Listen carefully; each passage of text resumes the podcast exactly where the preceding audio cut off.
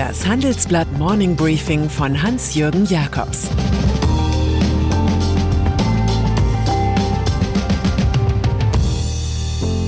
Guten Morgen allerseits. Heute ist Mittwoch, der 13. November. Und das sind heute unsere Themen. Elon Musk im Baurausch. Das schwarze Loch bei Urlauben. Autoverband VDA wird zur Streitzone. Im Folgenden hören Sie eine kurze werbliche Einspielung. Danach geht es mit dem Morning Briefing weiter. Das Morning Briefing wird Ihnen präsentiert von Datev. Ob in der Buchführung oder im Personal- und Lohnbereich. Mit digitalen Lösungen von Datev lassen sich viele Aufgaben in mittelständischen Betrieben deutlich einfacher erledigen. Zum Beispiel durch clevere Schnittstellen, die alle Beteiligten wie Steuerberater, Geschäftspartner oder Behörden in einem durchgängigen Workflow verbinden. Das Ergebnis? Die Betriebe sparen sich durch den Einsatz von Datev-Software viele manuelle Arbeiten und gewinnen so neue Freiräume. Elon Musk. Mit der Entgegennahme von Preisen könnte Musk leicht seine Arbeitszeit füllen. Fast immer sagt der Tesla-Gründer ab. Nun aber rauschte der Amerikaner gestern Abend überraschend nach Berlin. Er hielt das goldene Lenkrad für das Dreiermodell hoch und verkündete eine Top-News über seine Gigafactory. Tesla wird seine Elektroautos voraussichtlich von Ende 2021 an auch in Berlin bauen, ganz in der Nähe des Pannenflughafens BER. Offenbar geht es um ein Gelände, das auch schon mal für ein BMW-Werk im Gespräch war. Auch werde dort ein Maschinenbau- und Designzentrum entstehen, verkündet Musk. Nach all den Debatten über Mond, Mars und Marihuana wirkt der Mann am Lenkrad so gülden, adrett und nett, dass er jeder IHK in Deutschland garantiert Freude machen würde. Donald Trump. Premiere feierte Trump als Redner im illustren New York Economic Club. Er keilte gegen jene, gegen die er immer keilt, China, Deutschland, Fed. Aber bei den angedrohten Strafzöllen von bis zu 25 Prozent auf europäische Autos über die er heute entscheiden will, galt frei nach Heinrich Böll und sagte kein einziges Wort. Dem applaudierenden Saal versicherte er immerhin, solange ich Präsident bin, wird Amerika kein sozialistisches Land werden. Wahrscheinlich empfindet der Immobilienerbe auch Schottland als ziemlich sozialistisch, denn dort muss seine örtliche Golfressortfirma 225.000 Pfund für Prozesskosten an die Regionalregierung zahlen. Trump hatte gegen das Betreiben von Windrädern geklagt, die die Aussicht von seiner Golffarm verschandelt hätten. Für Touristen schien das Ferienglück perfekt, als die EU den Reiseanbietern Insolvenzversicherungen vorschrieb. Doch beim Crash von Thomas Cook stellte sich heraus, dass Entschädigungsforderungen der Kunden über 250 Millionen Euro nur Absicherungen in Höhe von 110 Millionen Euro gegenüberstanden. Die Aufsichtsbehörde BaFin konstatierte daraufhin, auch die Reisen des Konzerns TUI und der Rewe-Tochter DER Touristik sind unzureichend abgesichert.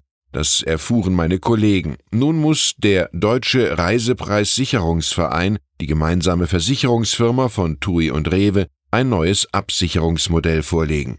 Das deutet auf höhere Prämien und Reisepreise vermutlich schon ab Anfang 2020. Dem läuft jedoch ein anderer Trend entgegen. Nichts entwickelt die Intelligenz wie das Reisen, formulierte Emile Sola. Managergehälter. Sie sind ein Reizthema im Volk und in der Koalition. Nach heftigen Kämpfen einigten sich Union und SPD auf Maßnahmen zur Begrenzung der Top-Salärs.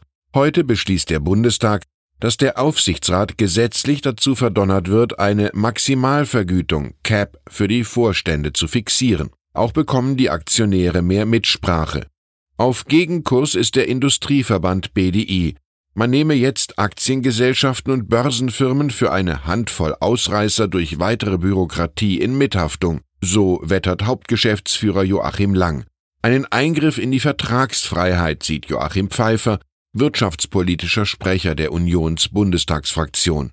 Von einer gesetzlichen Deckelung der Managergehälter halte ich schlicht und ergreifend gar nichts und lehne sie ab, sagt er dem Handelsblatt. Howard Marks. Wenn man die Wall Street-Ikone liest, könnte man glauben, die Lehren von Sigmund Freud könnten bei der Beurteilung des Finanzgeschehens wirklich helfen. Erst glaubten die Investoren, die Zinsen steigen, jetzt glaubten sie, dass sie fallen. Da sei viel mehr Psychologie im Spiel als rationales Denken, wie der Mitgründer von Oaktree Capital Management erklärt. Sein Fazit ein schizophrener Markt. Allen Anlegern rät er derzeit zu größter Vorsicht und zu Schwellenländern. Die Investoren seien zuletzt vielleicht sogar etwas blind gewesen gegenüber den echten Risiken. Energy Academy. Seit fast sieben Jahren sucht das Handelsblatt zusammen mit Partnern bei der Energy Academy nach Energiekonzepten von morgen. Am kommenden Montag diskutiere ich in exklusiver Runde über Klimapolitik, sind wir noch zu retten. Mit dabei sind Kevin Bauch von Fridays for Future und Holger Lösch, Vizegeschäftsführer des BDI. Wenn Sie mich am 18. November im Bundesligastadion an der Alten Försterei in Berlin begleiten wollen, schreiben Sie mir eine Mail an jakobs at morningbriefing.de. Und dann ist da noch Sigmar Gabriel, der Ex von der SPD, der als Experte für europäische Angelegenheiten künftig die US-Denkfabrik Eurasia Group berät. Als Chef des Automobilverbands VDA hätte er sicherlich eine gute Figur abgegeben. Er geriet jedoch in einen Großstreit zwischen Fraktion Nord VW und Fraktion Süd Daimler und BMW. Seit der in Wolfsburg entstandenen Dieselaffäre ist man sich hier nicht grün und sucht nach gegenseitigen Schwächen. Dass Gabriel mal als Berater für VW unterwegs war und auch maximal 120 Stundenkilometer für Deutschlands Autobahnen gefordert hatte, wurde von den Südlichtern dankbar als Munition genutzt. Bei Eurasia entweicht Gabriel derartiger Kleingeistigkeit. Dort lobt ihn der Chef Ian Bremmer als Schlüsselfigur. Ich wünsche Ihnen einen Tag mit viel Rat und Tat. Es grüßt Sie herzlich Hans-Jürgen Jakobs. Jetzt noch ein Hinweis in eigener Sache. Die digitale Transformation zwingt zum Umdenken. Rethinking Tax ist das Motto für Steuerabteilungen und Berater. Auf der Tax Technology Conference vom 2. bis zum 3. Dezember in Frankfurt bringen sie hochrangige Experten aus Wirtschaft und Wissenschaft auf den Status quo der Tax-Digitalisierung. Mehr Infos gibt's unter tax-tech-conference.de.